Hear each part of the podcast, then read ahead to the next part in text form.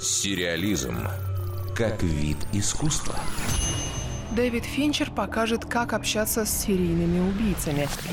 Знаменитый режиссер, автор фильмов «Бойцовский клуб», «Семь» и «Игра», ранее дебютировавший на телевидении с «Карточным домиком», продолжает свою работу на малом экране. Его новый сериал получил название «Охотник за разумом». Главный герой – агент ФБР, который ездит по тюрьмам и общается с преступниками, чтобы лучше изучить их поведение. Неприятные встречи предстоят не только с безумцами и психопатами. Придется столкнуться с сопротивлением мнением коллег и полицейских, которые знать не желают ни о каких психологических профилях и хотят продолжать разыскивать преступников по старинке.